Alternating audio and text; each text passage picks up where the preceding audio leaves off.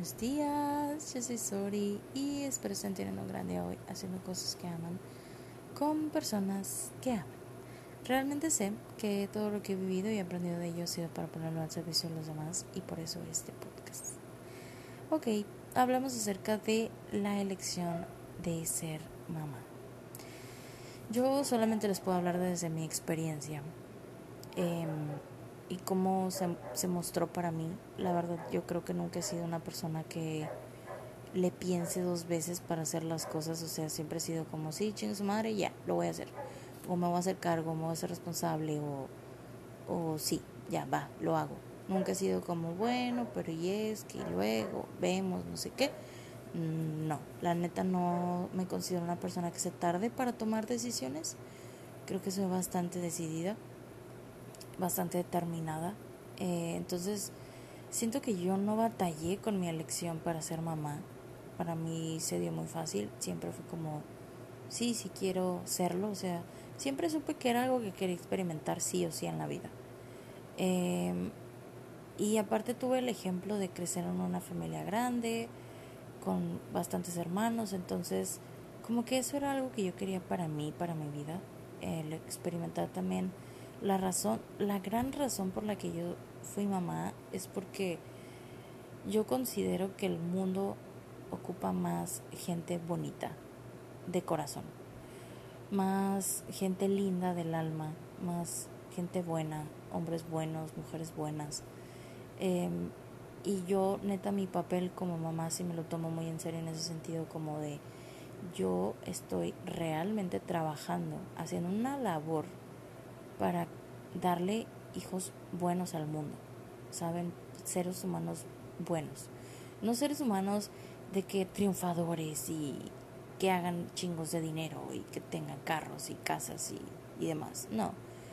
La neta, mi, mi meta, o que sean universitarios y cosas así. No, la neta, la meta, la gran meta con mis hijos, con el Evan ahorita que es mi hijo, es que sea un ser humano bien chido. Que sea un ser humano bien tranqui, que ame su vida, que disfrute muchísimo su vida, que experimente todo lo que quiere experimentar, que mm, se equivoque si se quiere equivocar, que sea un ser humano total, pleno, así contento, contento con, con, con él, con su vida. Y, y obviamente eso es, esa es la expectativa que yo tengo en él y en su vida, ¿no? Pero también pues ya será su elección después. Pero esa es la gran razón por la que yo tuve hijos Em, por la que aún quiero seguir teniendo hijos. Y también quiero hablar de eso, de, de esta nueva elección, porque ya hice esta elección con Evan de tenerlo. Pero luego ahora empieza, después de tantos años, esta otra nueva elección de ¿y cuándo los demás? ¿Sabes? ¿Cuándo los demás hijos? ¿A qué hora la hija? ¿A qué hora el otro hijo?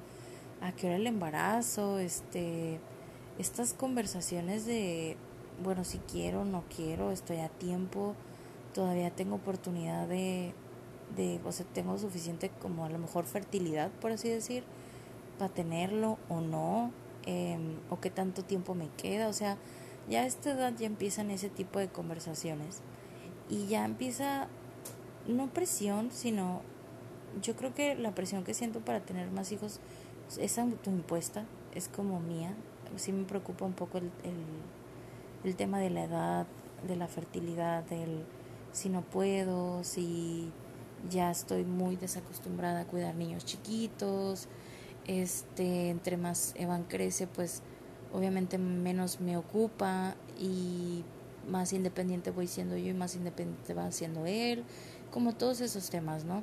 Ya empiezo a ver eso. Y una de las cosas que he aprendido es que creo que entre más la deseas, más fácil es para ti la maternidad. Creo que las maternidades menos deseadas son las más complicadas. Eh, creo que la verdad ser mamá es algo que tienes que desear muchísimo, muchísimo, muchísimo para que pueda ser algo muy disfrutable para ti. Em, tiene que ser algo que tu corazón, que esté dentro de tu corazón, no dentro de tu mente, no dentro de tu cuerpo, no dentro de las opiniones externas, sino dentro de tu corazón de verdad el cuidar a un ser humano, el ver crecer a un ser humano, como, como que te nazca esa ternura por alguien que tú pariste literalmente, eso como que creo que sí tiene que existir en uno para que uno pueda tomar o animarse a tomar esa decisión. Em, y también la decisión de no tenerlos. Yo también he estado mucho en esa elección. Hace años hice la elección de no tener hijos, de no tener más. Mm, y estuve bien con eso. Me costó un poco de trabajo llegar a ese punto de decir, como, pues no, sabes que ya me quedo con mi Evan, es más que suficiente, es mi hijo favorito, de verdad, no quiero más.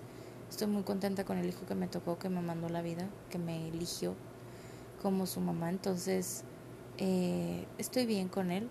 Y luego ya pasaron los años, pasó el tiempo y eh, las cosas cambiaron también, mi vida cambió. Entonces ahora estoy en ese punto de querer más. Y sí, sí voy a elegir tener más hijos. Em, me encantaría tener cuatro, o sea, tres más de los, del que ya tengo, pero eh, si la vida quiere, eh, no sé, darme dos, tres, los que sean, van a ser bienvenidos en mi vida. Y también he escuchado mucho el tema de, de tener que estar listo para ser papá. Y créanme que esto que te dicen de, de que, es que nunca vas a estar listo, es 100% real. Genuinamente nunca vas a estar listo para ser papá. O sea, si uno se espera a estar listo, nunca lo vas a estar. Jamás. Jamás va a llegar un punto de estar completamente listo para ser papás. Porque a pesar de que tú creas que ya llegó el punto en donde, a pesar de que tú le hayas pensado tanto para ser papá o mamá, y luego llegue un punto en donde digas tú, después de tantos años, como, wow, sí, al fin estoy listo, no sé qué, voy a ser mamá, va a llegar un punto en tu maternidad y en tu proceso con tus hijos o tu hijo o tu hija, donde te vas a dar cuenta como, wow, lo muy poco lista o preparada que yo estaba para este momento con mis hijos, ¿saben? Y ese momento puede pasar, puta, como diez mil veces en el día o como cada año o como cada que ellos la caguen y hagan rieguen algo este o cada que tú te equivoques o cada que ellos vayan creciendo o, cuando sean adolescentes o sea ese ese punto de donde tú digas como, wow, no estoy lista para esto, no estaba lista para esto, te puede pasar en cualquier momento de la vida de tus hijos. Entonces, no, nunca estás listo. Eso es una fantasía, ¿saben? Lo de estar listos. Eso, sí, es una fantasía. Es como, como decir, ay, no aprendo a manejar porque no estoy listo para aprender a manejar. Es como, es que no se trata de que estés listo, solamente lo tienes que hacer para que dentro de la práctica ya sepas manejar, ¿saben?